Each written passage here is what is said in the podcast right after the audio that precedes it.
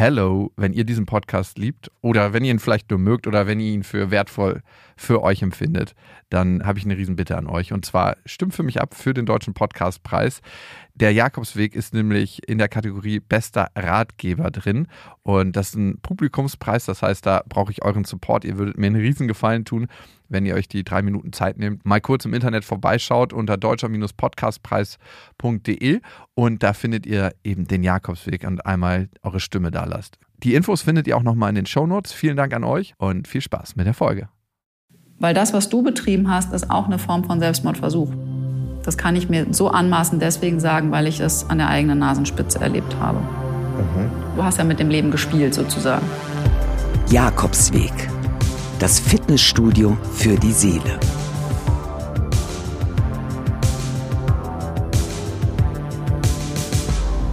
Hallo und herzlich willkommen zum Jakobsweg. Hallo Max. Hallo. Heute geht es um Körpertherapie. Was weißt du über Körpertherapie? Nicht wirklich viel. Ich habe selber gerade in meiner Fortbildung, die ich mache, haben wir gerade Aufstellungsarbeit gemacht und ich hatte gedacht, vielleicht hat es ein bisschen was damit zu tun, weil da war ganz viel mit sich in den Körper hineinfühlen und irgendwie den Körper spüren und gar nicht über die Gefühle reden. Aber was Körpertherapie jetzt an sich bedeutet, keine Ahnung. Ist dir bekannt, dass die Körperhaltung Einfluss auf das eigene Gemüt haben kann? Oh, das würde ja bedeuten, dass ich in meinem ganzen Leben eigentlich immer sehr unglücklich gewesen sein muss, weil ich äh, manchmal das Gefühl habe, ich habe so einen krummen Buckel, obwohl ich den ja gar nicht habe, aber ich habe immer das Gefühl, ich hänge, meine Schultern hängen immer so ein mhm. bisschen. Und ich habe oft, wenn ich am Spiegel vorbeigehe, das Gefühl, ich müsste die Schultern nach hinten drücken und aufrechter stehen. Und das hat auch meine Mutter immer gesagt. Meine Mutter meinte immer, Becken vor, Schultern zurück, Bauch einziehen. Das ist, das ist irgendwie so ein Mantra in mir drin, was ich immer wieder mache, wenn ich am Spiegel vorbeigehe und dann sofort merke, ah, es ist nicht meine natürliche Haltung. Es gibt so ein Wechselwirkungsprinzip. Einmal hat deine Körperhaltung Einfluss auf deine Stimmung. Und das kannst du ausprobieren, wenn du so gekrümmt da sitzt und den Kopf hängen lässt und wie du dich fühlst, wenn du die Arme nach oben nimmst, so zu einer Siegerpose, die Beine ein bisschen weiter auseinander machst und so diese typische I'm a Winner Pose einnimmst. Das beflügelt eher, das andere macht eher eine niedergeschlagene Stimmung. Manchmal werden die Effekte dazu ein bisschen überbewertet, aber das kann man sich zunutze machen und damit kann man auch therapeutisch arbeiten. So ist zumindest die Theorie. Es gibt ja auch das Lächeln. Ne? Wenn du lächelst, fühlst du dich in der Regel ein bisschen glücklicher, weil diese Prinzipien führen von außen nach innen und von innen nach außen. Das heißt, wenn du lächelst, fühlst du dich glücklicher oder aber auch du bist glücklich und darum lächelst du. Mhm. Schauspieler nutzen das ja auch für sich bei bestimmten Schauspielmethoden, um sich in eine Rolle zu begeben. Das ist auch ganz interessant. Wie könntest du dir vorstellen, dass Körpertherapie funktioniert? Hm, ich hoffe, dass du angezogen bleiben darfst. Das ist so mein erster Impuls, der kam. Ich hoffe nicht, dass das viel mit Nacktheit zu tun hat. Wer weiß, was meine Beschwerden sind. Und falls es mit viel Nacktheit zu tun hat, dann hoffe ich, dass du einen richtig herben männlichen Therapeuten bekommst, der auch sein, sein Tanktop auszieht und anfängt, mit dir Körpertherapie zu betreiben, was auch immer das bedeutet. Aber mal Spaß beiseite, ich glaube, es wird wahrscheinlich viel mit Anfassen zu tun haben und mit in den Körper hineinversetzen und hineinfühlen und gucken, was der einem sagen wird. Also das sind so meine ersten Impulse, die kommen. Ja, die Grundannahme bei der Körpertherapie ist ja, dass sich die Themen, die du hast, die Gefühle, die du zum Beispiel nicht fühlen willst oder die zu belastend waren, zu groß, im Körper manifestieren. Und das kennt man manchmal, wenn man in stressigen Situationen war, dass man besonders angespannt ist. Und das liegt nicht nur daran, so die Körpertherapie, dass wir die ganze Zeit verkrampft am Schreibtisch gesessen haben, sondern eben auch, weil es diese Manifestation im Körper gibt. Und dann könnte man auch annehmen, dass, wenn man den Körper wieder lockert an den besagten Stellen, es eine Lockerung der Themen gibt. Und genau das gilt es auszuprobieren. Und ich habe ja auch ein spezifisches Thema, was ich mitbringe. Und ich werde dir berichten, wie es funktioniert hat. Ich bin gespannt.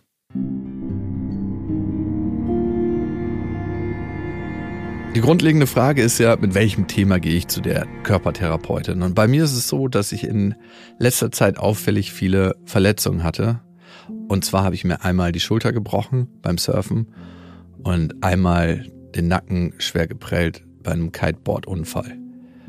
Und ich möchte mich in die Hände von der Körpertherapeutin begeben, um herauszufinden, ob noch was tiefer liegendes hinter diesen körperlichen Beschwerden, Symptomen, Sportunfällen liegt. Ob das einfach so reine normale Sportunfälle sind oder ob es da vielleicht ein Thema hinter gibt, warum die sich in letzter Zeit so angehäuft haben oder warum die überhaupt vorgefallen sind. Und dafür besuche ich Anna Franziska Rohrbeck. Die ist Therapeutin und Coach mit eigener Praxis in Berlin-Schöneberg. Und sie wird mit mir die Therapiesession durchführen. Aber bevor wir loslegen, möchte ich mit ihr noch ein paar grundlegende Fragen klären. Anna, was ist Körpertherapie und was ist Körperpsychotherapie? Beides kann und wird synonym verwendet. Unter Körpertherapie verstehen die meisten Menschen da draußen allerdings auch ganz viel das, was wirklich mit Anfassen ist. Also da zählen zum Beispiel Sachen rein wie Kraniosakraltherapie, Osteopathie, Reiki teilweise auch und so weiter und so fort. Und Körperpsychotherapie sind alles die körperorientierten Psychotherapieformen, die wirklich den Körper mit einbeziehen in all seiner Wahrnehmung, in all dem, was der Körper spricht, während wir erzählen und auch all das, was wir wirklich in der Erfahrung sozusagen erleben und nicht rein rational. Das, was wir erspüren quasi. Genau, genau. Das, was wir erspüren und vor allen Dingen auch das, was wir nicht unbedingt in erster Linie mehr bewusst erspüren, sondern was wir uns mithilfe der Körpertherapie oder der Körperpsychotherapie wieder hervorholen können, was ganz, ganz früh zum Beispiel auch in unserer Erfahrung lag, wo wir kein bewusste, keine bewusste Erinnerung haben. Aber nur damit ich es weiß, die Körperpsychotherapie geht davon aus, dass wenn wir bestimmte Erlebnisse haben, die sich im Körper manifestieren. Genau, also alles, was wir erleben, erleben wir auch mit und durch unseren Körper. Also ne, all unsere Sinneszellen sind ja unserer Körper letztendlich. Und genau das, also dass wir wirklich alles, was wir erleben, in uns aufnehmen und abspeichern. Das eine ist ein bisschen größer oder das andere ein bisschen kleiner, ein bisschen gravierender oder nicht so. Manches rauscht einfach sozusagen durch, aber es ist immer auf unserer Festplatte. Was heißt denn das auf unserer Festplatte? Wie kann sich sowas äußern? Was hast du für Beispiele? Ich kann dir aus meinem eigenen Leben ein ganz konkretes Beispiel nennen. Ich hatte mit 26 einen ziemlich schweren Verkehrsunfall und da kam logischerweise auch der Notarzt mit Tatütata angefahren. Ich habe keine bewusste Erinnerung daran, also ich war da nicht mehr anwesend sozusagen bewusst. Ich war aber körperlich natürlich anwesend. Und immer danach habe ich bei jedem Tatütata, bei jeder Sirene, egal ob Feuerwehr, Polizei, wurscht, sofort körperliche Reaktionen auf allen Ebenen gehabt. Also mein Körper hat sofort dieses Erlebnis, ne, wie so ein, wie so ein Flashback nennt man das ja auch, wiedergespiegelt. Also mein Nervensystem ist sofort in Antwort gegangen. Wie hat sich das geäußert? Hast du dann angefangen zu schwitzen? Dein Herz hat das, angefangen zu schlagen? Ja, genau. Das war unterschiedlich. Also es war auf jeden Fall immer eine Anspannung im Körper, immer eine, ne, eine hohe Erregung, also ein Stresslevel, was da war, ein Herzrasen teilweise, schweißige Hände, so ein komisches Mundgefühl und dann auch sehr schnell bei mir damals emotional im Sinne von, oh Gott, Hilfe, anfangen zu weinen. Also das war sozusagen die Schleuse, die bei mir damals funktioniert hat dass es sofort in Tränen sozusagen sich etwas aus dem Körper in Bewegung gesetzt hat.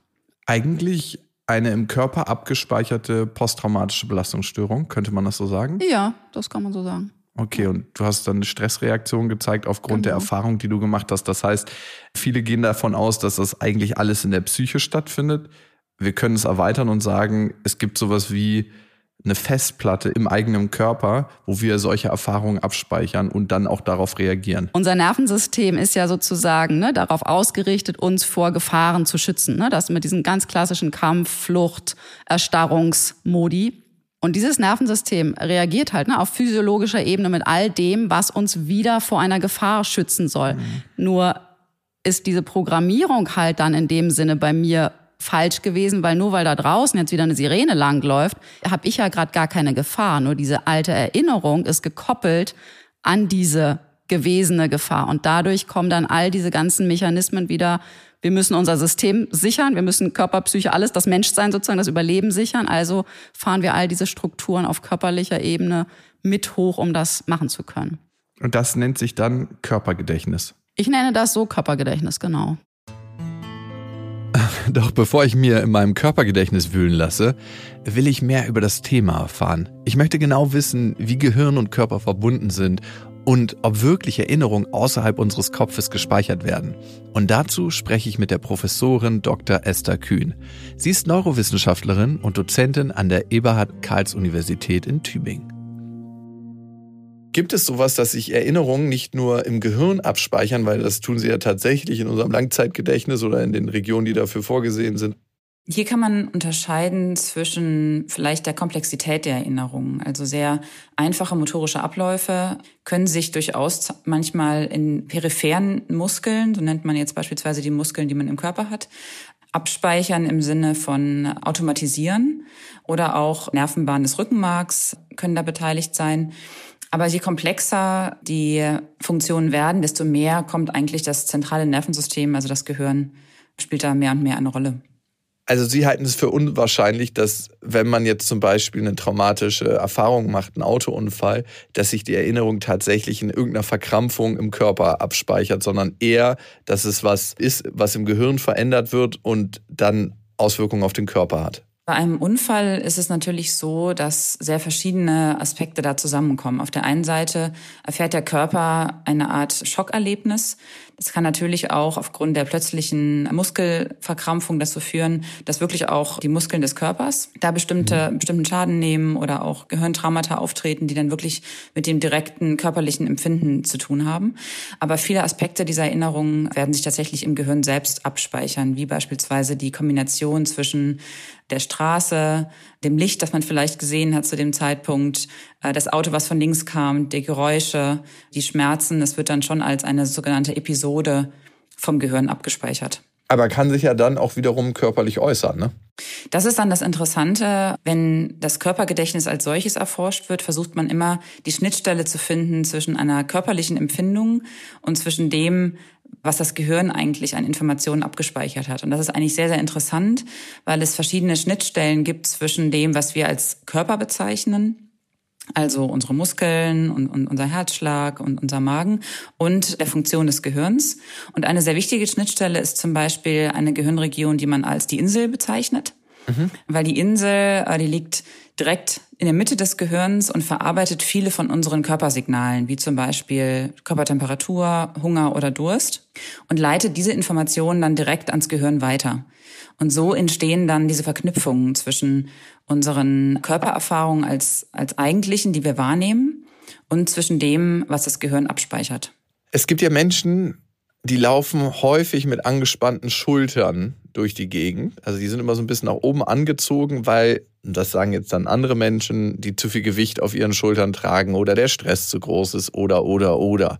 Also könnte, wenn man anfängt, diese Schultern zu massieren, auch der gefühlte Stress weniger werden? Ja, das kann man in dem Beispiel auf jeden Fall so sagen, weil man herausgefunden hat, dass gerade mit, mit einer angespannten Schulterregion, aber auch in einer angespannten Kieferregion, das hängt oft direkt miteinander zusammen, dass darüber dann auch andere Stresssymptome mit ausgelöst werden. Das heißt, man hat automatisch das Gefühl, in der Schutzhaltung zu sein.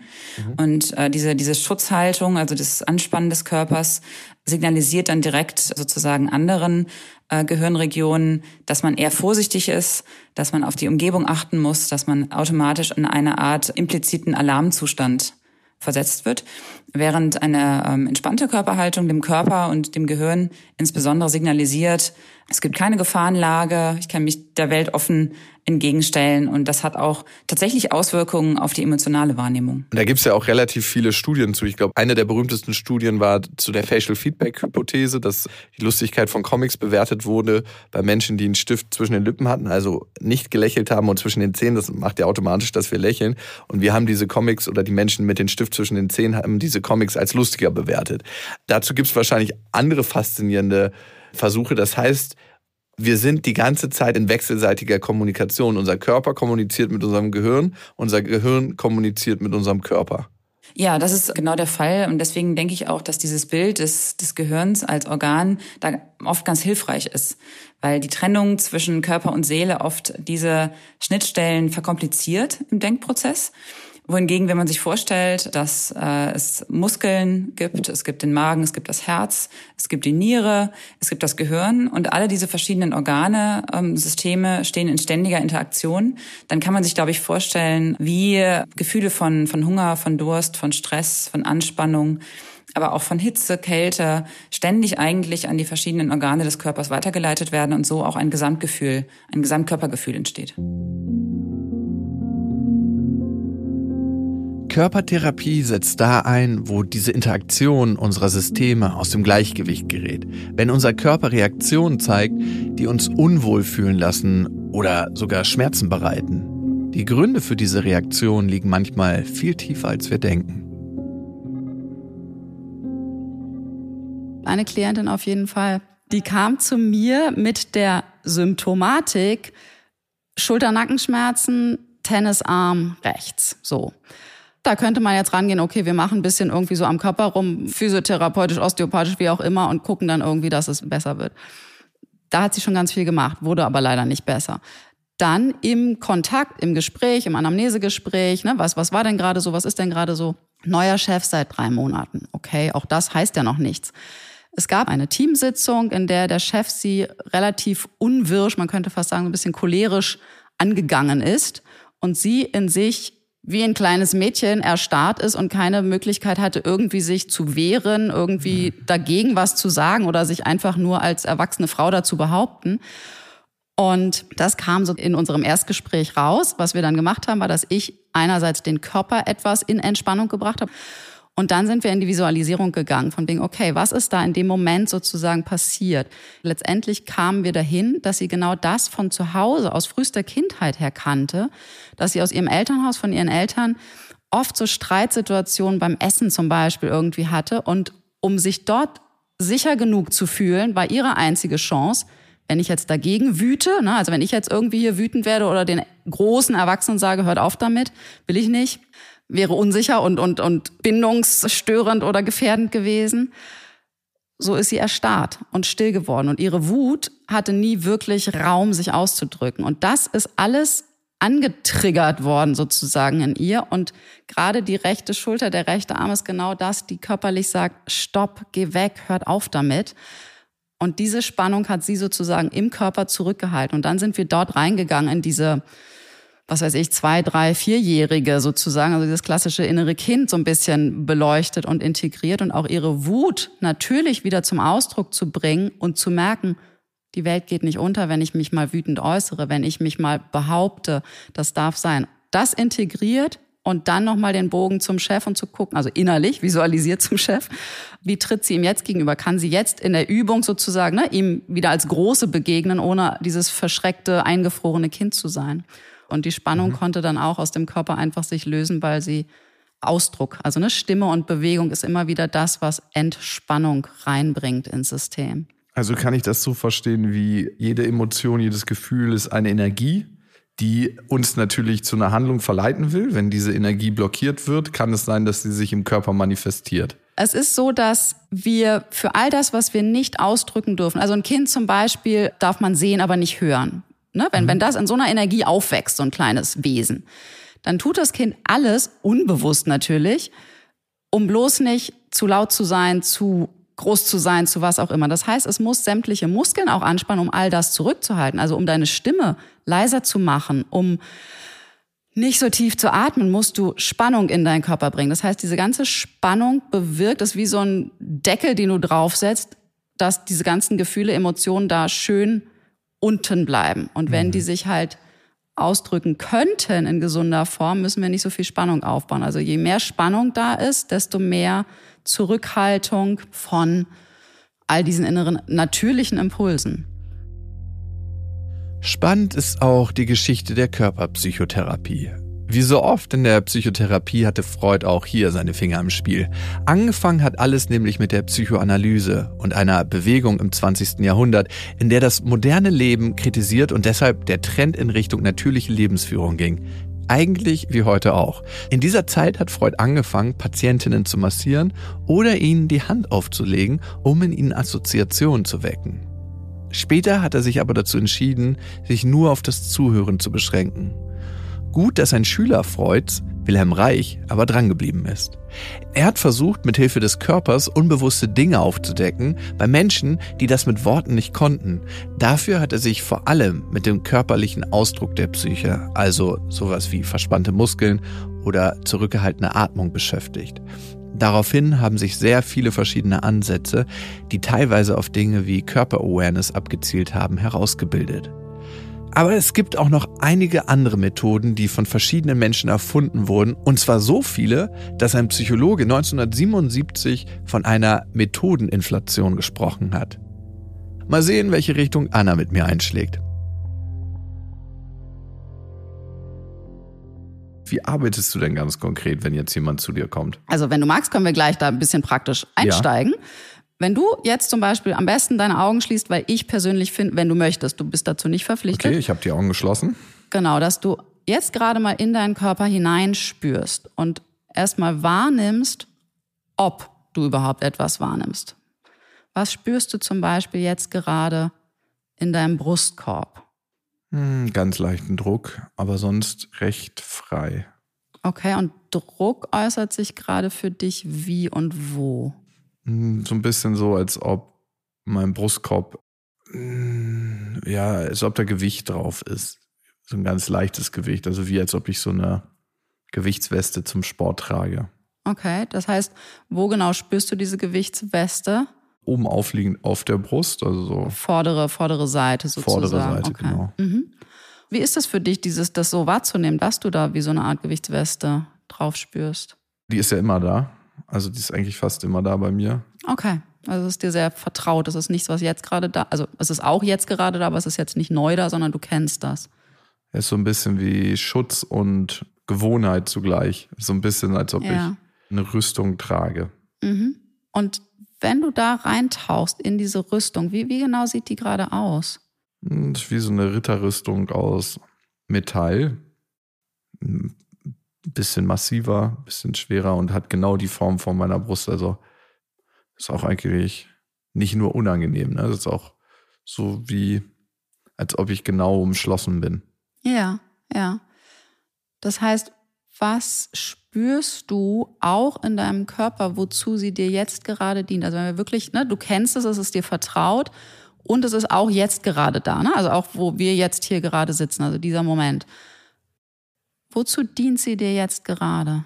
Für so eine Art Schutz und auch zu Hause, dass ich mich immer überall, wo ich bin, gut und sicher und geschützt fühlen kann. Ja. Und was glaubst du, in welche Richtung geht dieser Schutz? Andere schützen, mich selber schützen? Geht schon eher darum, mich selber zu schützen, weil das ist ja meine Rüstung. Wovor glaubst du, musst du beschützt werden? Hm.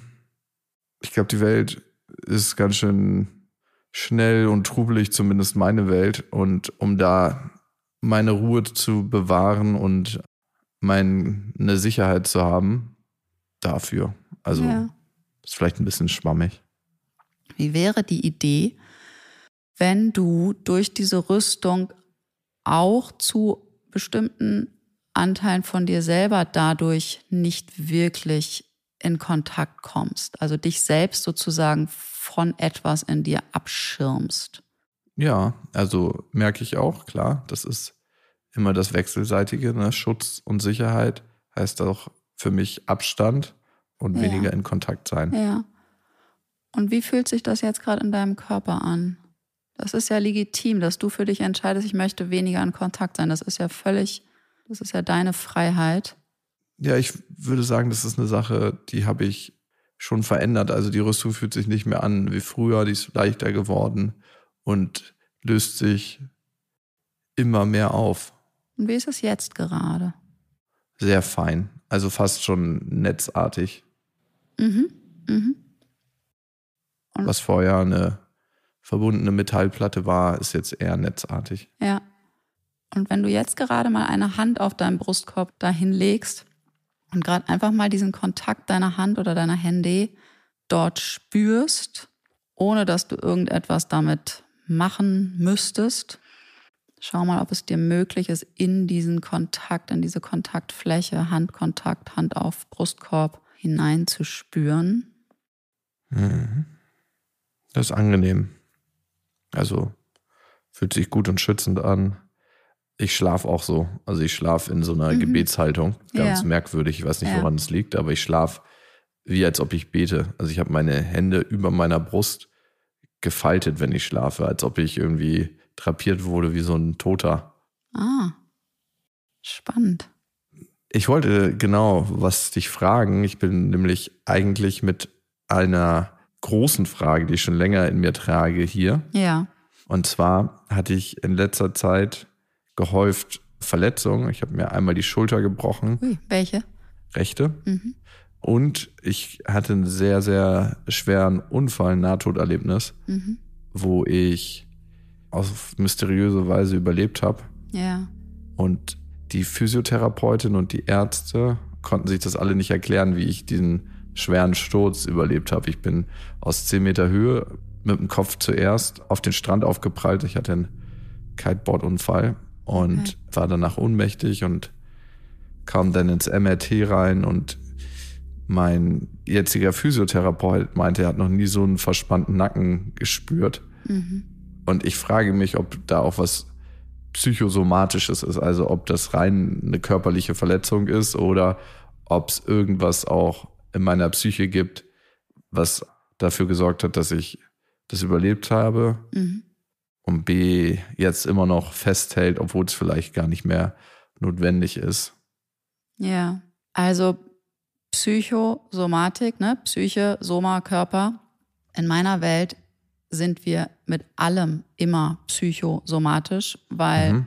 ich wüsste nicht, wo ich dich oder mich untertrennen sollte. Hier ist mein Körper, da ist meine Psyche, da ist mein Geist, da ist mein, ich weiß nicht was. Wir sind Mensch. Ja, wir sind Mensch mit Körper, Psyche, Geist und allem, was sonst noch vielleicht äh, dazu zu zählen wäre. Mhm. Das heißt, es wirkt immer ineinander und miteinander. Und jeder Unfall, jede Krankheit ist immer Absicht, also Lösungsversuche, dass unser Unterbewusstsein etwas lösen möchte.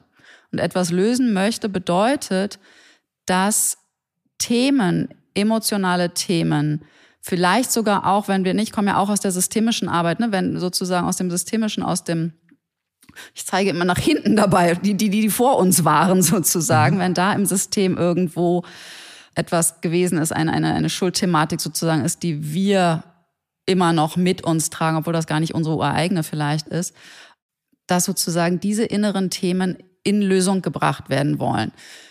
Es ist eine freundliche Version, aber es ist vielleicht nicht die günstigste Version, das immer weiter so fortzuführen und immer den nächsten Unfall zu bauen und äh, noch einen Lösungsversuch, sondern dahin zu gucken, okay, warte mal. Und von wegen Spannung im Nacken, also wirklich körpersprachlich, nicht körpersprachlich mhm. im Sinne von, was jeder Schauspieler, jeder Redner sich auch abtrainieren kann, sondern im Sinne von, was wirklich Körperform, Körperstruktur sozusagen bildet ist hier oben, Kopf ist unsere Ratio, unser Denken, unser Kognitives. Ab da drunter fängt alles Emotionale sozusagen an. Brustkorb ist mehr so Trauer, also im Brustkorb ist eher so dieses, sind, die sind nach innen gezogenen Emotionen. Bauch ist eher dieses, ne, also auch, auch physiologisch sozusagen. Bauch ist das, was nach außen geht, also diese expansiven Gefühle, eher sowas, was Wut zum Beispiel ist. Becken ist wieder Instinkte. Das heißt, hier oben im Hals findet die Trennung zwischen Ratio und Emotionen und Instinkten statt. Und unser Nacken ist der perfekte Ort, all das, was da unten drunter ist, wegzuspannen. Das heißt wiederum, um auf deine Frage zu kommen, wenn wir jetzt anfangen, da Spannungen zu lösen, machen wir sozusagen eine Tür auf, dass das, was innen drin ist, ich sage jetzt unten sozusagen, ne, wenn man körperlich guckt, mhm. an Emotionen, ne, an, an Instinkten, das will sich dann ausdrücken. Wenn das aber durch unsere Prägung mit Bedrohung, Gefahr, verpönt, nicht erlaubt, gefährlich, wie auch immer verbunden ist, dann tut unser System alles, unser Körper auch alles, um das möglichst schnell wieder wegzuspannen. Das heißt, du kannst dir da oben einen Wolf behandeln oder massieren oder was auch immer. Wenn das, was innen drin steckt, nicht Raum findet, sich auch auszudrücken, mhm. wird die Spannung immer wieder aufkommen. Wenn wir uns jetzt meinen Nacken angucken würden, was würdest du denn machen? Oder können wir uns den angucken, was da ist? Können wir gerne machen. Das, was ich machen würde, ist, ich sage mal, gucken mit meinen besseren Augen, mit, okay. mit meinen Fingern, mit meinem Spüren, mit meinem Fühlen. Und dann schauen wir mal, dann gehen wir währenddessen sozusagen vielleicht auch so ein bisschen rein, dass du da innerlich hineintauchen kannst. Okay. Ich bin gespannt, was Anna mit ihren besseren Augen entdecken wird. Und irgendwie fühle ich mich auch ein bisschen komisch, weil einerseits lasse ich mir immer mit dem Mikrofon in die Seele gucken und da sind ein paar unangenehme Themen, die ich dann immer wieder aufdecke. Und andererseits fühlt es sich auch ein bisschen komisch an, sich einem Menschen zu öffnen, den ich gerade mal so kurz kenne oder eigentlich noch gar nicht kenne. Ich bin auf jeden Fall ein bisschen aufgeregt und in meinem Kopf ist manchmal noch Wein und diese ganzen Themen aufdecken mit Schwäche verbunden und sich klein fühlen. Ja, und das will ich nicht immer jedem zeigen, aber mal sehen, was dabei rauskommt und ob sie an diese Themen rankommt. Was spürst du denn jetzt gerade in Bezug auf Nacken oder generell hier in diesem ganzen Oberkörperbereich gerade? Also der Nacken ist seit jeher, seit dem Unfall, wie ein ganz bisschen, als ob der fragiler ist. Ja. Als ob so eine Art heißer Draht da durchläuft, der die ganze Zeit irgendwie präsent ist. Aber ich war im MRT drin, mhm. war eine Nackenstauchung, also mhm. es ist nichts gebrochen gewesen, nichts verletzt in dem Sinne, also halt gestaucht, aber nichts irreversibel verletzt. Darum frage ich mich die ganze Zeit, was das ist. Und es ist so ein bisschen so, als ob der noch krampft. Ja. Ist es okay, wenn ich drauf fasse? Ja, gerne. Dieser heiße Draht, wo läuft der lang, wenn du es beschreibst? Oben genau da, wo du jetzt bist, so richtig tatsächlich im Nacken und innerhalb der Wirbelsäule. Du hast eine Nahtoderfahrung gemacht. Kannst du dich bewusst erinnern oder weißt du all das, was du mir erzählt hast, aus Erzählungen? Mm, ich oder weiß, ist da wieder was nachträglich aufgetaucht sozusagen? Dass ich in der Luft war und gedacht habe, wow, so schnell ist das Leben vorbei. Okay, den Gedanken hattest du sogar. Es war eine Mischung aus Gedanken und Gefühl und ich dachte einfach nur krass, so schnell geht ein Leben vorbei. Und ich Ja. war innerlich dann so dankbar, dass ich so viel erleben durfte, weil ich habe ja schon bisher ein recht buntes Leben geführt und dann ist so eine tiefe Traurigkeit in mich eingesunken, dass ich doch gern noch länger Vater gewesen wäre. Und in diesem Gedanken ging es auch runter zum Boden, dass ich dann Richtung Boden gesegelt bin. Das ist beim Kiteboarden passiert. Ich war an so einem Ja. Schirm befestigt. Und dann bin ich aufgeschlagen und dann war alles schwarz. Und dieses, so wie du schläfst, mit dem Gebetshaltung und so weiter. Seit wann kennst du das? Das habe ich tatsächlich schon immer. Okay, also das ist schon früher sozusagen gewesen. Ja, genau. Okay, okay, okay, okay. Weißt du irgendwas, gab es mal irgendwas zum Thema Tod in deiner Familie? Meine Oma, sagt meine Mutter zumindest, hat sich tot gesoffen, so sagt sie das immer. Okay. Ja, die ist Alkoholikerin gewesen. Mhm. Die Schwester von meiner Mama, die Halbschwester, hat sich das Leben genommen. Hast du die kennengelernt? Ja, ich oder? kannte die, aber nicht so wirklich nah. Das war vor zwei Jahren. Ah, okay. Mhm. Erst kürzlich passiert. Sonst weiß ich nichts eigentlich. es klingt für mich, wenn ich mich da reinspüre, als wäre noch weiter davor irgendwie was. Sich mit Alkohol wegbeamen ist, Das ist immer eine Gefühlsvermeidung. ja, es ist komplett weg. Und sich selber umbringen, es klingt auch dann nach, das ne, noch davor irgendwo. Also es ist ne, so. Weil das, was du betrieben hast, ist auch eine Form von Selbstmordversuch. Das kann ich mir so anmaßen deswegen sagen, weil ich es an der eigenen Nasenspitze erlebt habe. Du hast ja mit dem Leben gespielt sozusagen. Nicht, dass du das vor, dir vor, aktiv vorgenommen hast, aber es ist passiert. Du hast es erfahren sozusagen. Ja, Dieses Thema Tod, Sterben ist irgendwie drin und diese, diese Schlafhaltung, ne? du hast ja selber so beschrieben, ne? so wie. wie ein aufgebahrter Toter. Ja, genau. Meine Wahrnehmung ist, dass ich hier, dass ich bis zum gewissen Punkt, also auch körperlich, ne, das, was ich jetzt auch gerade in meinen Händen sozusagen spüre. Kommst bis zum bestimmten Punkt und nicht weiter. Genau, genau. Es ist so, okay, ja, mach mal, ne, da ist es so von mir, was du gesagt hast, das ist ganz angenehm, ne, das ist ganz schön, ne, du, du, du, du, dieses. Ja. Und was würde passieren dann? Was ich nicht in einer echten Sitzung machen würde, ich würde niemals irgendetwas aufbrechen, was gerade nicht von sich selbst heraus sozusagen sich zeigt, weil das bringt nichts, das Hm. geht nach hinten los. Ich habe das Gefühl, dass der Schock noch so krass tief sitzt im Körper, Ja. dass sich das noch gar nicht so 100% gelöst hat. So als ob wie so ein Trauma noch drin ist. Genau. Und habe es immer noch manchmal so ruckartige Aufwachmomente im Schlaf. Weil dieses Gefühl, als mich der Kalt hochgezogen hat, dieser Drachen mit all der Kraft vom ganzen Wind, das war so ein tiefes Ohnmachtsgefühl. Und manchmal, Ja. Wenn ich unter der Bettdecke liege, nachts schlafe, dann kommt dieses Gefühl wieder, als ob mich ein Riese packt mit unglaublicher Kraft und einfach in den Himmel schleudert. Ja. Und es ist wie, als ob in meinem Körper was daran festhält. Ja. Und das ist okay, dass es da noch dran festhält. Das darf gerade so sein. Also es ist so, als ob immer noch ein Staudamm von allem dort hinter ist. Also Ja. ganz, ganz Ja. Merkwürdig. Manchmal merke ich es, wenn ich darüber rede, dass ich immer noch so erschüttert bin davon und mhm. es ist so mhm. wie ein Berg von Traurigkeit, ja. obwohl ich überlebt habe. Also ich merke, dass ich so ganz, ganz berührt bin davon. Also als ich das nach dem Unfall die Augen aufgemacht habe und dann zu erleben, wie sich so alle im Krankenwagen um mich kümmern. Mhm. Und mein Vater, ich glaube, den habe ich noch nie so geschockt erlebt. Mhm. Was heißt, der war da? Genau, der hat, hat sich das angeguckt, wie ich gekaltet bin und dann ja. ist der Unfall passiert. Okay. Was passiert jetzt gerade in deinem Körper, wenn du von deinem Papa sprichst?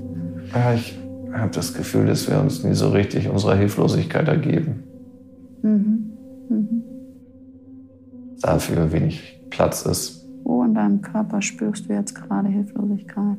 Wenn es da einen Ort in deinem Körper gäbe? Mhm, Im Hals. Im Hals? Kurz unter dem Adamsapfel. Mhm.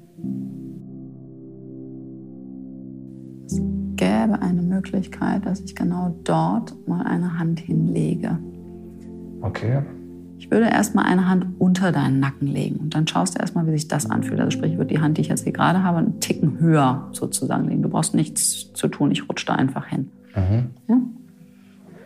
Guck erstmal, wie das ist, wenn ich überhaupt hier in deiner Halsregion bin. Ich habe das Gefühl, da ist die Hauptlast und ein paar Wirbel weiter runter Richtung Rücken. Es gibt einen Wirbel, der ist so, als ob der seitdem aus Porzellan ist. Also so. Okay ich weiß, dass er nicht gebrochen ist, aber trotzdem. Ja. Ja. So wie, als ob der den ganzen Schmerz mithält, aber mhm. angenehm, also. Mhm. Mhm. Vor ein paar Minuten waren wir da von wegen, ne, bis zu einer bestimmten Stelle darfst du, ne? Und dann wird es so ein bisschen so, hm, nicht ganz so nah bitte, mhm. weil dann komme ich mit diesem Schock und der Trauer darunter und so weiter in Kontakt.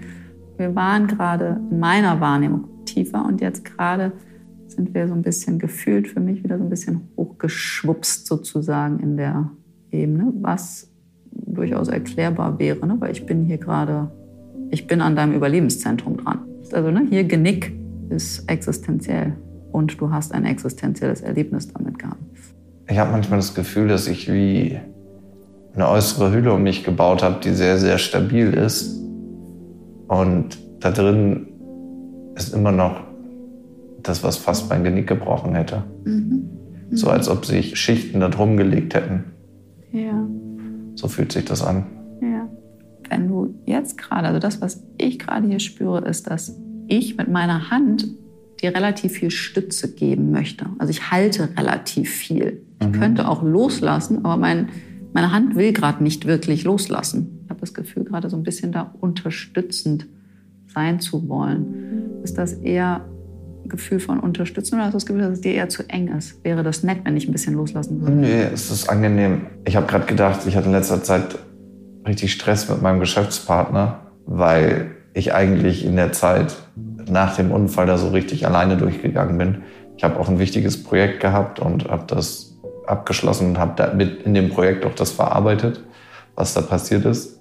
Aber trotzdem bin ich da so alleine durchgegangen und ich dachte, wow, ich habe jetzt das erste Mal jemanden, der mir den Rücken stärkt. So. Wenn du das gerade mal spürst, das mal gerade wirklich in deine Zellen, ne?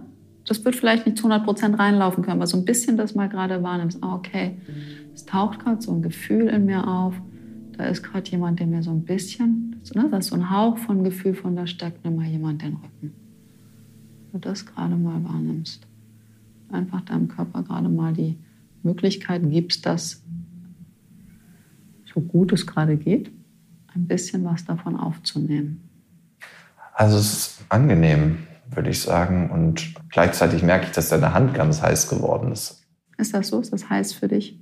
Ich musste mir früher immer so eine Salbe auf dem Rücken schmieren oder im mhm. Nacken, mhm. weil ich durch den Kampfsport, den ich gemacht habe, ich habe Ringen gemacht, mhm. öfter Nerven eingeklemmt hatte in der Muskulatur. Mhm. Dann habe ich so Muskelrelaxantien genommen und so Salben. Mhm. Und so fühlt sich das an wie so eine Rheumasalbe. Das heißt, mit deinem Nacken hast du insgesamt schon viel. Ne? Also wenn du sagst, ne, da Spannung rausnehmen, Nerven einklemmen, ne?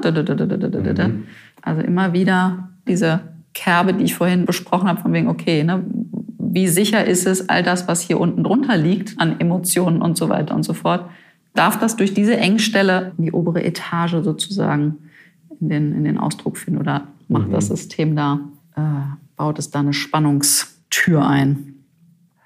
Ich glaube, ich bin so viele Jahre auf eine bestimmte Art und Weise alleine schon unterwegs, dass ich gar nicht weiß, wie ich das annehmen soll. Genau, und das Ding ist, das sage ich dir mit all deinen Ebenen von Körper, Psyche, Geist, was auch immer, du musst es gerade gar nicht annehmen. Es gibt gerade keinen Anspruch, dass du das jetzt, ne, nur in Anführungszeichen, weil du das wahrgenommen hast, ne, dass es sich gerade so anfühlt, gibt es gerade nicht den Auftrag oder den Anspruch und die Erwartung, du müsstest das jetzt in deine Zellen aufnehmen. Die Idee war ja, dass ich meine Hand nochmal dorthin lege, wo du die Hilflosigkeit, ne, wir waren da bei deinem Papa und dem Unfallerlebnis und dem Schock und all dem. Und dass du benannt hast, dass ihr euch eurer Hilflosigkeit noch nicht, ne, noch nicht so ganz gestellt habt. So, so ähnlich hast du es, glaube ich, betitelt. Und du hast gesagt, du spürst das in, in einem Kehlbereich. Da kommt gerade ein Schnaufer. Wenn ich Papa anspreche, kommt ein Ausatmer. Ich kann dir nicht sagen genau warum. Ja, das wäre auch hier aus dem Oberstübchen, das, das interessiert uns ja gar nicht. Ob es jetzt wirklich eins zu eins das Wort war, ne? die Erinnerung oder ne? eine andere Nuance davon. Kann man nicht messen, ne? so wollen wir auch nicht, brauchen wir nicht. Fakt ist einfach, ich habe was anderes nochmal angesprochen. Ne? Die Hilflosigkeit, dein Papa, den Hals, den vorderen Bereich, die Hand, die da sich eventuell hinlegen könnte. Und der Körper hat gemacht. Wie fühlt sich das gerade an? Gibt es eventuell einen Impuls aus deinem Körper heraus, irgendwas machen, tun zu wollen? Ja, gibt es, sonst würdest du jetzt gerade nicht so lachen. Ich frage mich gerade, ob du so kleine Hände hast oder ob sich das nur so anfühlt. Das fühlt sich an, als ob meine Tochter meinen Kehlkopf in der Hand hat. Okay, Und die hat ja winzige Hände. ja. Aber schau mal, du kriegst sozusagen eine, ein Gefühl, das ist das, was ich jetzt ne, da reinlese oder rauslese. Na, also auf jeden Fall gibt es die Assoziation, ne? Hand deiner Tochter und ich maße mir jetzt mal an, zu sagen, dass das eine schöne Assoziation sozusagen, ne? deine, deine Tochter ist mehr als positiv in deinen Zellen, in deinen Körperzellen abgespeichert. Das heißt, es hat gerade eher gar nichts Bedrohliches, sondern eher wirklich was Angenehmes. Ja, So. Wie fühlt sich das gerade in deinem Körper an, wenn du genau das spürst? So von wegen, hey, deine Tochter ist hier sozusagen gerade mit im Raum. ja, es kriegt dann aber auch was Lustiges. Weil wir eher äh, blödeln oft rum. Sie ist auch ultra kitzlig unterm Hals, das ist ihre kitzligste Stelle. Und sie will oft, dass ich sie da kitzel und ich verstehe es nicht genau, aber sie will auch öfter, dass ich dann mal einen Polizeigriff mache bei ihr so und dass ich sie dann kitzel oder festhalte und dann kitzel. Und ich denke mir oftmals schon, hä, okay, warum möchte sie das so gerne? Aber sie liebt das und dann bin ich mir mal unsicher, ob das was Gutes ist oder nicht so gut, das zu machen. Was glaubst du wirklich? Was, was spürst du wirklich in dem Moment, wenn sie das, sich darum bittet und wenn ihr das gemeinsam ausprobiert? Eigentlich hat sie wahrscheinlich so viel Vertrauen, dass sie es einfach Genau. lustig findet. Ja. Das klingt für mich, ne, ohne sie zu kennen, ohne euch miteinander zu kennen, das klingt für mich so, dass sie genau in diesem vertrauensvollen Raum diese Komponenten austesten kann, weil sie Ja. dieses Sicherheitsgefühl darin hat. Das heißt, hier sitzen spielerische Impulse auch noch mit drin, abgesehen von der Trauer, die da an deinem Brustkorb versteckt ist. Mhm, vielleicht, ja. Wie fühlt sich das denn jetzt gerade hier in deinem Körper an? Mein Hals ist warm und der fühlt sich so ein bisschen an wie Knete. So sehr weich, sehr locker. Ist das Knete, weich, locker? Ist das für dich gerade eher angenehm, das so wahrzunehmen? Oder ist das eher ein bisschen so äh, komisch? Könnte auch Stabilität fehlen? Oder ist das gerade eher so, nee, das passt, kann, darf gerade sich weich und locker anfühlen? Nee, das passt. Also, genau, es kann sich ruhig weich und locker anfühlen. Und wenn du das so spürst, schau doch mal, also innerlich spürend, ob es eine Resonanz in deinem restlichen Körper gibt. So ein bisschen so, als ob sich das ausbreitet. Das Gefühl von weich. Also das, was du eigentlich gar nicht hier oben so kennst. Mhm. Was passiert jetzt gerade? Ich habe meine Hand jetzt von deinem Hals da weggenommen, wieder auf dein Brustkorb, Brustbein, Herz gelegt. Deine Hände haben sich faltend auf deinen Bauch gelegt. In meiner gewohnten Gebetshaltung, manchmal auf der Brust, manchmal auf dem Bauch. Mhm. Ich bin entspannt, merke ich. Mhm. Ich schleiche mich jetzt gleich hier langsam raus. Ich werde nicht jetzt buff, meine Hände lösen. Das fände ich so nicht so hilfreich für dich. Wenn du das jetzt gerade einfach nochmal spürst, ne? noch einmal sozusagen nochmal so durch deinen Körper durchscannst, nachspürst. Die Hand hinten, wie, wie ist denn die gerade? Vorhin war das so ganz heiß. Wie nimmst du das jetzt gerade wahr? Warm. Mhm. Mhm. Das heiß ist weg und die sind jetzt sehr warm. Mhm. Meine Mama hat mir manchmal die Hand auf die Brust gelegt. Das fühlt sich ein bisschen so an. Mhm. Deine Hand ist auch wieder größer. Okay, ja. Also von deiner Tochter zu deiner Mama sozusagen. Mhm. Und wenn deine Mama die Hand auf die Brust gelegt hat, warst du, vermute ich zumindest mal, auf jeden Fall auch Kind. Also vielleicht hat sie das im späteren Alter auch noch gemacht, aber kennst es wahrscheinlich aus deiner Kindheit eher, ne? Also das. Ja. ja. ja. Also das ist das, was ich Zellerinnerung, ne? Von wegen, ne? Du mhm. spürst meine Hand und du weißt technisch, es ist meine Hand. Und es, ne? es gibt aber diese Erinnerung, die auftaucht. Mhm. Ah, Mama, da war doch was. Und wenn ich das richtig raushöre, klingt das nach was, nach einer wohligen Erinnerung sozusagen. Ne? Mhm. Es gibt ja auch andere Erinnerungen, die manchmal auftauchen. Ne? Das, wo du denkst, oh nee, das war aber was, was ich ne? so gar nicht mhm. irgendwie brauchen konnte oder mochte oder weiß nicht was. Das klingt nach was Wohligem. Mhm. Genau. Wenn du das gerade einfach nur so spürst, ich gebe deinem Körper und deinem Unterbewusstsein kurz die Info, dass ich meine Hände jetzt hier gleich lösen werde, meine physischen Hände. Und ich sage fast immer, du darfst, wenn du das möchtest, die energetischen Hände da gerne noch drauf weiter haben und spüren. Wenn du die nicht brauchst, dann ziehen sie eh von dannen aber dass es nicht so ein abruptes, ne, ups, Hände weg ist. Aber meine, meine eigenen physischen Hände, die nehme ich dann jetzt mal raus. Ich war so richtig wie in Trance, würde ich sagen. So, ich war hier, aber so kenne ich das, wenn ich hypnotisiert werde, dass ich auch in einer anderen Welt war. Das war richtig angenehm ich habe auch gemerkt, ich komme manchmal so rein dann ne, aus einem Termin und bin ganz schön im Stress und dann weiß ich, okay, ich habe genau hiernach noch einen Termin, aber ich konnte mich richtig hier entspannen und ich weiß, dass ich manchmal mit so einer okay, machen wir das jetzt hier und dann mache ich das nächste Energie reinkommen, aber mhm. ich bin, würde ich sagen, ganz gut angekommen. Also danke dafür. Ich danke dir. Ich danke, ich danke dir wirklich für dein Vertrauen auch, weil das ist nicht selbstverständlich.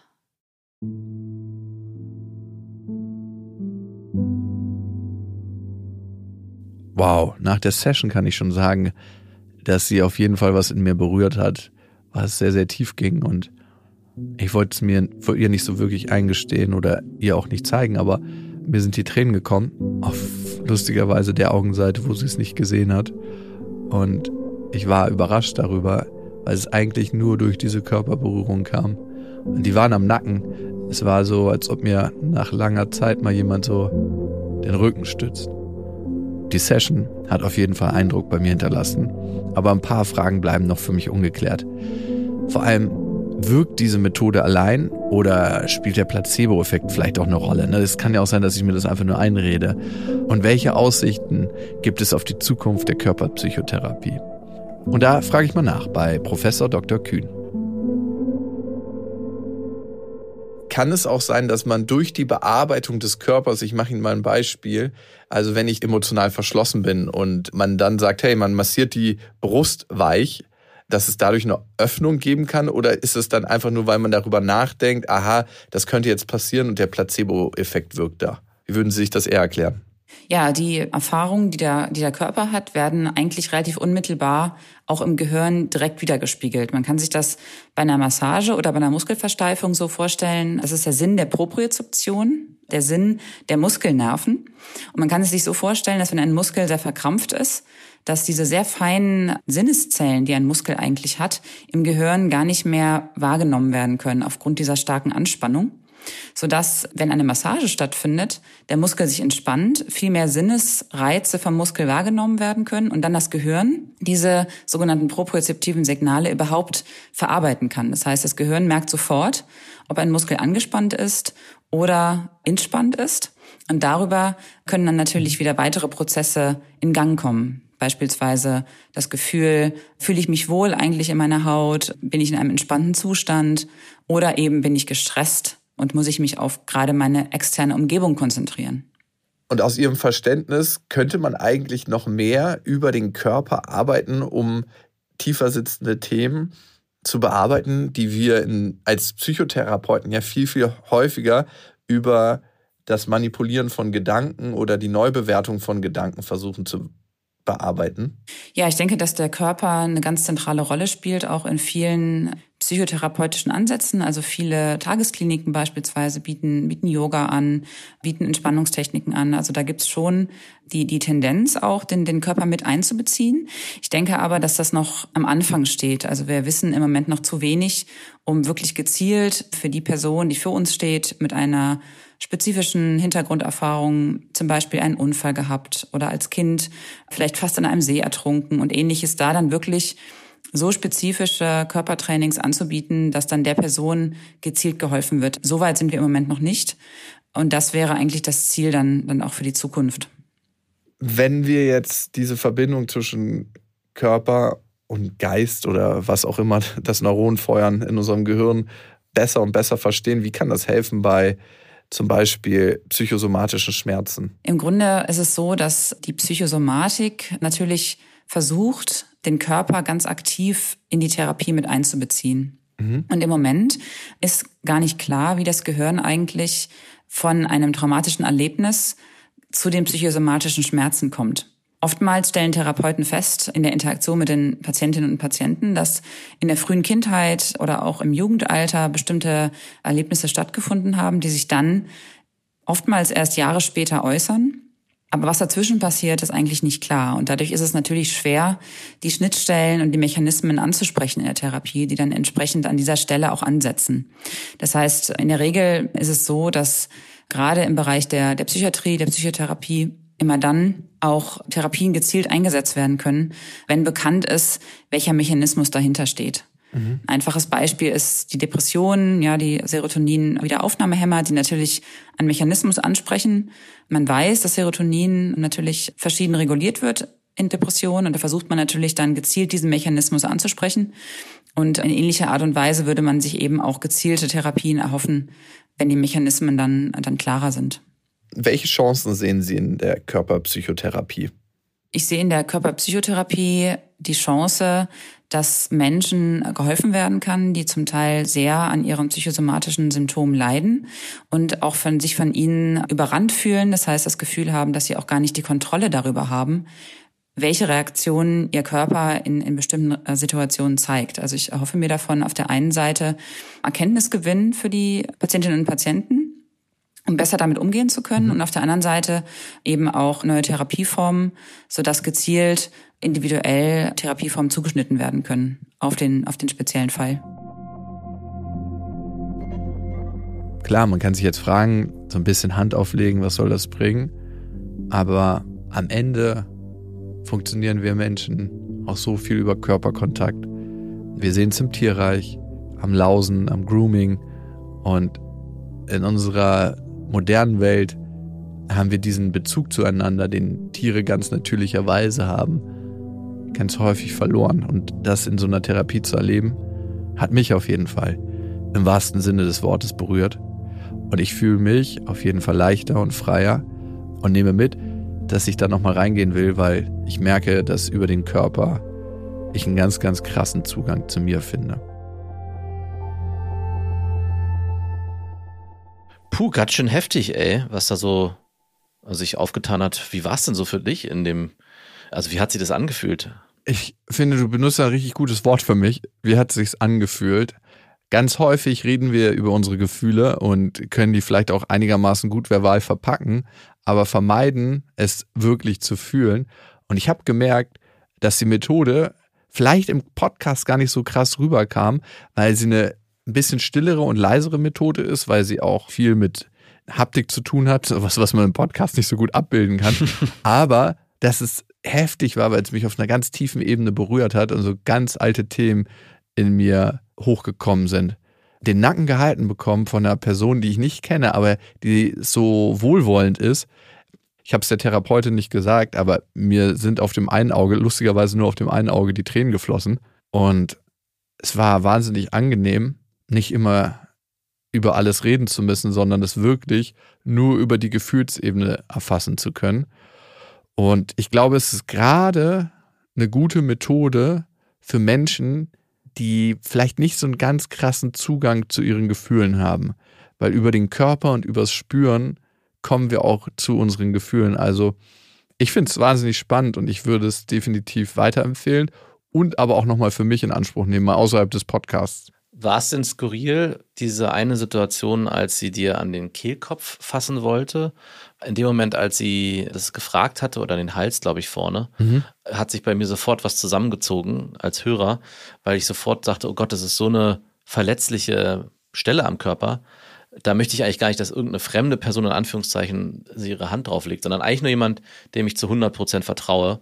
Und ich glaube, du hast sie ja auch zum ersten Mal gesehen. Und bei mir hat sich sofort so ein innerer Widerstand gelegt. Aber ich glaube, du hast es ja zugelassen, beziehungsweise hat sich das nicht so angefühlt, als würde bei dir ein Widerstand entstehen. Ja, als Mensch, der seine Grenzen nicht kennt, hat sich da kein Widerstand in mir aufgetan. Und das mit der Hand auf dem Hals, das ist ja auch was, was ich kenne, ne? Aber aus anderen Situationen. Nein, Quatsch. Äh, Scherz beiseite. Vielleicht auch manchmal beide, ne? Nein, aber es hatte für mich was mit Vertrauen zu tun und dieser Person dann zu vertrauen, weil das ist ja schon lange ein Thema von mir, ins Vertrauen kommen mit anderen Menschen und das kann helfen, wenn man so eine gute Erfahrung damit macht. Aber du hast recht, erst hat es mal in mir so ein komisches Gefühl ausgelöst von wegen, oh, hm. Und dann habe ich nochmal so reingespürt und dachte so, ach, vielleicht in Ordnung. Aber angenehmer war definitiv, die Hand hinten auf den Nacken zu kriegen und nicht vorne an den Kehlkopf, weil mhm. das ist so eine vulnerable Stelle. Ich meine, schon ja. allein so eine Dominanzgeste, ne? Wenn sich Wölfe unterwerfen, beißen sie quasi oder fletschen in die Kehle von dem anderen. Aber man muss ja auch sagen, und das ist ja eh so ein Thema bei Dominanz, zumindest auf der körperlichen Ebene, ich hätte ja jederzeit auch aufstehen können. Und ich glaube, selbst wenn sie sich mit ihrem ganzen Gewicht auf meinen Kehlkopf gedrückt hätte, hätte ich in dem Moment gemerkt und hätte aufstehen können oder eine Rolle machen können und dann wäre ich da draußen gewesen aus der Situation. Ja, sie hatte ja scheinbar eh nur Kinderfinger oder Kinderhände, das heißt, sie kann auch gar nicht so groß gewesen sein. Die Welt gehört in Kinderhände. ja, aber insgesamt wirklich eine richtig gute Erfahrung. Könntest du das auch mal für dich vorstellen? Absolut. Also ich hatte währenddessen schon auch gedacht, ich habe natürlich sofort auch meinen Körper abgeklopft, wo du dich gefragt hast, hey, wo spüre ich das? Und du hast, glaube ich, von der Brust gesprochen und von einem Panzer. Und ich habe natürlich versucht überzulegen, was wäre es wohl bei mir. Ich habe es eher im Rücken und im unteren Rücken bis zum oberen Rücken gespürt. Und ich fand die Bilder auch ganz schön und viel, es kam schon ganz klar rüber, dass es sich über das Empfinden der Körpersignale auflösen kann und dann dadurch was Neues entstehen kann.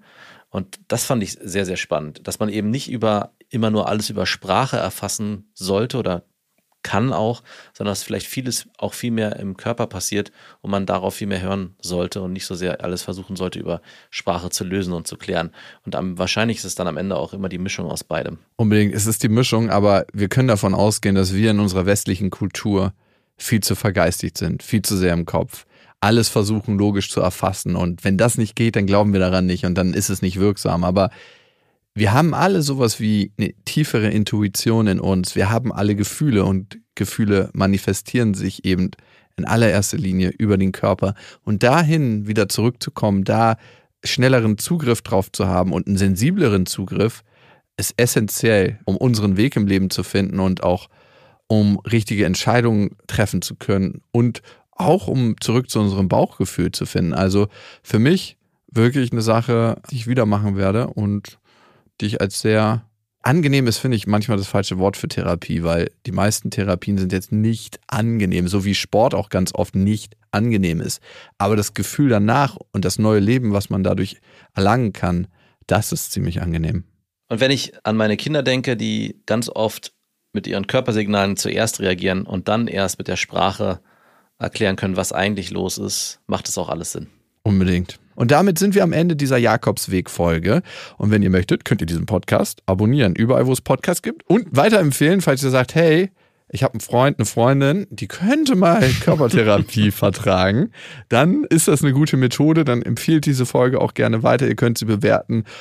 Und wenn ihr Fragen habt oder Themenwünsche oder sagt, hey, das könntest du mal ausprobieren, dann schreibt mir gerne an beste@bestefreundin.de mit dem Betreff Jakobsweg. Und ihr könnt natürlich auch ins Coaching kommen, falls ihr sagt, ihr möchtet hier mal ein Thema besprechen. Macht's gut, bis dahin. Das war der Jakobsweg. Ein Podcast von Auf die Ohren, Recherche an Groß und Annalena Böcke, Schnitt und Sounddesign Milan Fei, redaktionelle Leitung Marie Seltmann und Martin Petermann.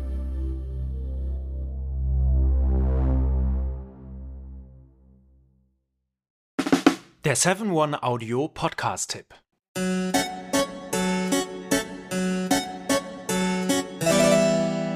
Hallo und herzlich willkommen bei Geschichten aus der Geschichte. Mein Name ist Richard. Und mein Name ist Daniel. Ja, und wir sind zwei Historiker, die sich hier Woche für Woche eine Geschichte aus der Geschichte erzählen. Wir erzählen kleinere Geschichten, die meist nicht in den Geschichtsbüchern stehen. Genau, wir betten sie aber in einen Kontext ein und erklären dabei auch, wie die Welt, in der wir heute leben, zu der geworden ist, ähm, die sie ist. Du, Richard, hast neulich zum Beispiel mal eine Geschichte erzählt von Inseln, die gar nicht existieren. Korrekt. Oder du hast auch vor nicht allzu langer Zeit mal erklärt, wie das Wachsfigurenkabinett der Madame Tussaud entstand. Und äh, wir haben darüber gesprochen, wie es dazu kam, dass wir uns heute überall in Spiegeln betrachten können. genau so ist es. Jeden Mittwoch gibt es eine neue Folge. Und wer neu dabei ist und viel Zeit mitbringt, kann sich äh, bereits durch 400 veröffentlichte Folgen graben. Genau so ist es. Geschichten aus der Geschichte findet man unter geschichte.fm und überall, wo es Podcasts gibt.